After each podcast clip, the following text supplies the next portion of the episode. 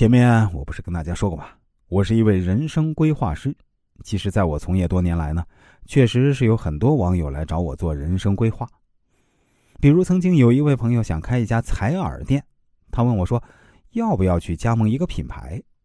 我对他说：“完全没必要去加盟一个你自己连名字都是第一次听说的品牌啊。”他回答说：“可是加盟后呢，总部可以给我技术支持啊。”我跟他说：“你你随便找个采耳店去打几个月的工，什么技术学不会啊？”后来他听了我的建议啊，先去了一家采耳店打工，后来呢就自己开了个采耳店，没有加盟。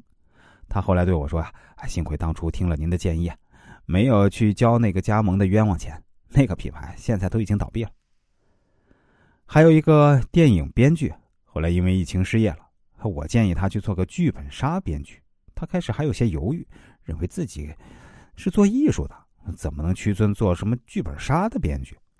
我对他说：“您这叫降维打击啊！如果把剧本杀写好了，一样可以得到经济上的回报，还可以得到社会的尊重。”他考虑了之后呢，还是听从了我的建议，做了一名剧本杀编剧，而且现在发展的特别好啊，收入大概是以前的五倍左右。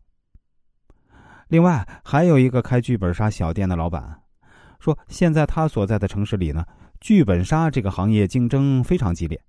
不知道应该想点什么办法来改善经营状况。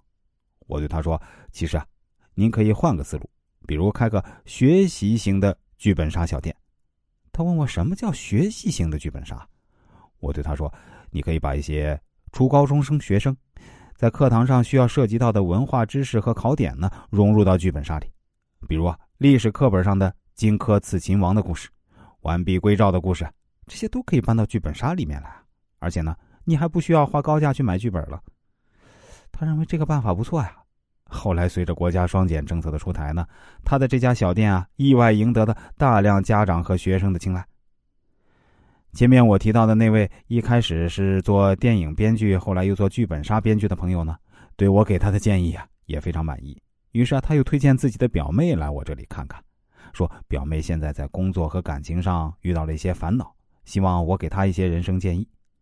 后来啊，他表妹就加到了我，把自己的烦恼大致跟我描述了一下。